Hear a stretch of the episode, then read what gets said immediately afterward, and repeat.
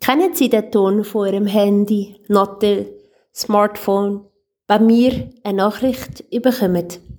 Heute habe ich so eine Nachricht bekommen, und zwar von einer guten Freundin, die schreibt, Hoi liebe Susanna, wie geht's dir? Hast du diese Woche mal Zeit, um uns zu treffen, oder bist du gestresst? Ich muss schmunzeln. Meine Freundin kennt mich schon sehr, sehr, sehr gut. Sie weiß, dass ich immer wieder mal gestresst bin und unruhig bin und kaum zur Ruhe kann kommen. Ich kenne die Situationen im Alltag, wo mein Puls immer mal wieder steigt und auf Achterbahnen geht. Und ich denke, viele von Ihnen kennen die Gefühle auch. Die Momente, wo man merkt, man wird unruhig. Nicht nur beim Sport, sondern eben vielleicht auch dann, wenn wir von A nach B oder bis nach Z rennen oder dann, wenn wir uns mit geliebten Menschen streiten und unser Puls steigt mit unseren Emotionen, wo wir freilösen. Vielleicht aber auch in dem Moment in der Nacht, wo wir merken, wir werden von Sorgen und Ängsten plagt, werden unruhig, sodass wir nicht schlafen können. Oder ein ganz banales Beispiel.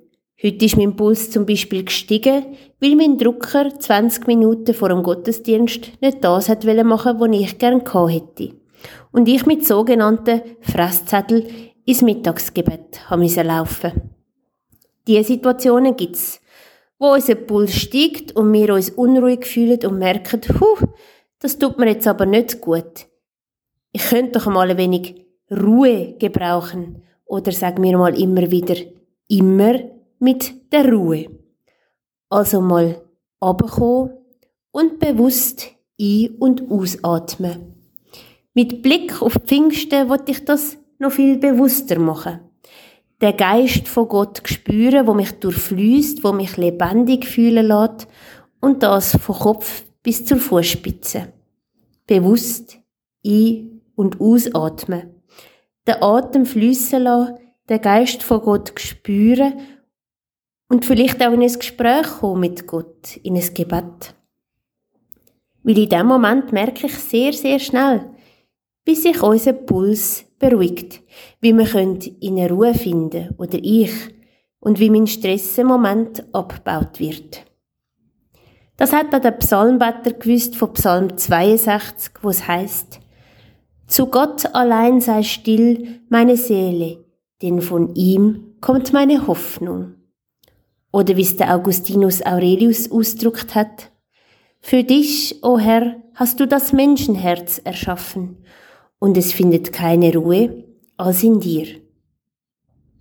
Ab Pfingsten wird ich der Geist von Gott durch meinen Körper, durch meinen Kopf, durch meinen Verstand, durch mein Herz durchfließen, so dass sich mein Puls beruhigen kann und ich kann zu einer Ruhe kommen.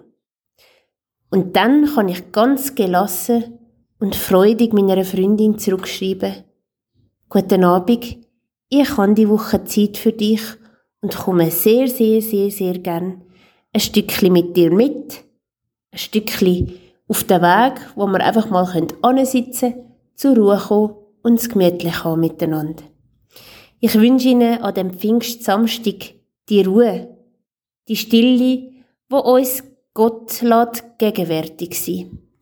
Haben Sie Sorge und alles Gute. Ein schönes Pfingstwochenende wünscht Ihnen Pfarrerin Susanne Klöti, reformierte Kirchenstadt Luzern.